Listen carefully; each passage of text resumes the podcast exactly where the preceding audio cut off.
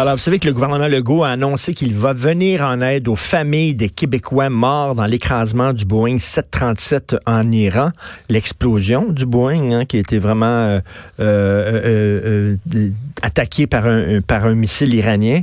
le sénateur conservateur Pierre-Hugues Boisvenu se réjouit de cette nouvelle, mais se dit comment ça se fait que ça fait longtemps que je veux changer la loi de l'IVAC afin justement d'offrir à toutes les familles québécoises peu importe leurs origines, peu importe l'origine du crime commis, le même soutien euh, lorsque un des leurs euh, meurt euh, des suites d'un crime. Nous allons en parler justement avec M. Pierre-Hugues Boisvenu qui est avec nous. Bonjour, M. Boisvenu. Oui, bonjour à vous et bonjour à tous ceux qui nous écoutent ce matin.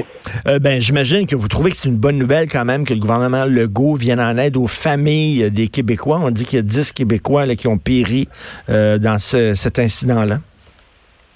Écoutez, moi, je veux d'abord offrir mes sympathies à toutes ces familles-là. Euh, on sait qu'il y avait euh, la majorité de ces gens-là, c'était des, des gens très impliqués dans la communauté euh, québécoise, mm. montréalaise et même en Estrie. Donc, je veux, je veux leur offrir mes sympathies. Oui, je pense qu'ils ont besoin d'un bon soutien. Et comme dans le cas de toutes les familles dont un proche meurt d'une façon très brutale, comme c'est le cas, sans qu'on sache de façon officielle au moment où on se parle si c'est un acte là, un acte là je dirais pas volontaire, mais un missile qui aurait frappé cet avion-là, qui, qui je, dirais qu'il double encore le drame. Euh, et vous avez raison, depuis 15 ans, moi, je me bats euh, pour faire en sorte que les, les victimes de criminels qui sont victimes à l'extérieur du pays, que ce soit à l'extérieur du Canada ou à l'intérieur, à l'extérieur même de la province, soient aidés. Vous savez, au Canada, il y a, y a un problème majeur. C'est pour être aidé, supporter euh, financièrement, un exemple, dans un cas de meurtre où on va payer les frais funéraires de votre de votre poche, euh, il faut que le, l'acte criminel ait été commis dans votre dans votre euh, province de résidence. Ah oui. Donc il n'y a pas de risque. Il n'y a pas de réciprocité entre les provinces. Si vous, vous, un exemple, vous restez à Gatineau, vous traversez la rivière, euh, la rivière et vous allez à Ottawa fêter un peu, vous allez à Ottawa voir des amis, et vous êtes victime d'une agression, ben, ni l'Ontario ni le Québec vont vous aider parce que vous êtes un citoyen du Québec qui a été agressé en Ontario. Et c'est la même chose pour un citoyen d'Ontario qui est agressé au Québec. Et, là, on a vu des histoires euh, au, cours des derniers mois de, Québécois qui ont été assassinés euh, soit au Mexique, soit en République dominicaine, euh, à l'étranger. Et là, il n'y a aucun, on, ne donne pas d'argent, on donne pas de soutien aux proches de ces victimes-là. Écoutez, le seul soutien qui est donné aux familles dont un proche est assassiné à l'extérieur du pays, il est donné par le ministère des Relations internationales où on va euh, souvent payer la famille pour rapatrier le corps. Mais une fois que le corps est rendu au Canada, il n'y a plus de soutien qui est donné, ni de la province, ni de la part du gouvernement fédéral. C'est-à-dire pas de soutien, d'aide psychologique, des gens, mettons, qui sont en, en, choc post-traumatique, qui peuvent pas aller travailler, qui perdent de l'argent, qui perdent leur salaire. Il n'y a pas de soutien pour ces gens-là ça va être comme dans le cas de l'avion qui vient d'être abattu. Ça va être une décision arbitraire, donc euh, décidée par le premier ministre ou euh, le dirigeant de la province qui va prendre sous sa responsabilité cette initiative-là. Et euh, je, je dis bravo lorsqu'on le fait. Mais dans des cas, je dirais normal, il n'y a aucun soutien qui est donné. Et euh, si on prend l'exemple de la santé, M. Martineau, si vous êtes un exemple en Ontario ou dans l'Ouest canadien et vous allez dans un hôpital, vous allez être soigné au, même titre que euh, si vous êtes un résident sur place. Parce qu'on a des standards nationaux au niveau pan-canadien, au niveau des soins de santé. Ce qu'on n'a pas au niveau des victimes de criminels, c'est chaque province décide du sort de ses victimes.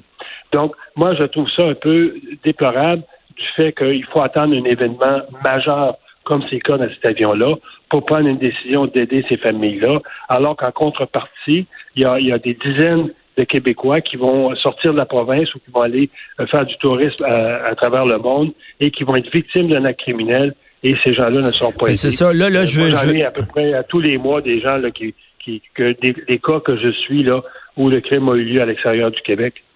Et là, je veux seulement que les choses soient claires, parce que vous savez, des fois, M. Boisvenu, les gens entendent mal ou comprennent mal. Vous n'êtes pas en train de dire que ça n'a pas de bon sens que le gouvernement Legault offre de l'aide aux familles des gens qui sont morts dans l'explosion de ce Boeing-là. C'est pas ça que vous dites, mais vous dites, c'est pas ça que vous dites. Et là, j'espère que les gens le comprennent. C'est que vous dites pourquoi alors on le fait pas euh, de façon systémique, systématique pour tous les gens qui, qui sont tués, pour toutes les proches des gens qui sont tués à l'extérieur du Québec. Ce que les familles ne comprennent pas, et, j'en ai hier qui m'ont contacté, entre autres une mère de famille dont la fille est assassinée en Afrique du Sud. Elle s'est battue pendant dix ans pour avoir un minimum de soutien de la part du pays où sa fille était décédée. Ce que les gens ne comprennent pas, c'est qu'on gère à la pièce ces hmm. cas-là. Alors que ça devrait être des programmes normés où on dit si tel événement se produit, voici quel soutien qu'on donne, parce que ces familles-là ont comme l'impression qu'on vient ici faire une forme de discrimination à partir de l'ampleur de l'événement. Euh, c'est sûr qu'une personne qui est agressée au Mexique, vous n'attendrez pas parler. Et cette famille-là, lorsqu'elle revient au Québec, elle doit vivre le même choc post-traumatique que si l'événement, un événement collectif se produit. Ben oui, ben c'est ça, c'est ça que je ne comprends pas. La peine d'une personne est la même que son enfant soit tué au Mexique ou qu'il soit tué à Trois-Rivières. Je ne comprends pas comment ça se fait qu'on ne qu'on n'accorde pas une aide quand cette tragédie-là se déroule à l'extérieur du Québec. Pourtant, ils ont la même peine. Ils ont la même difficulté ben, de reprendre leur vie.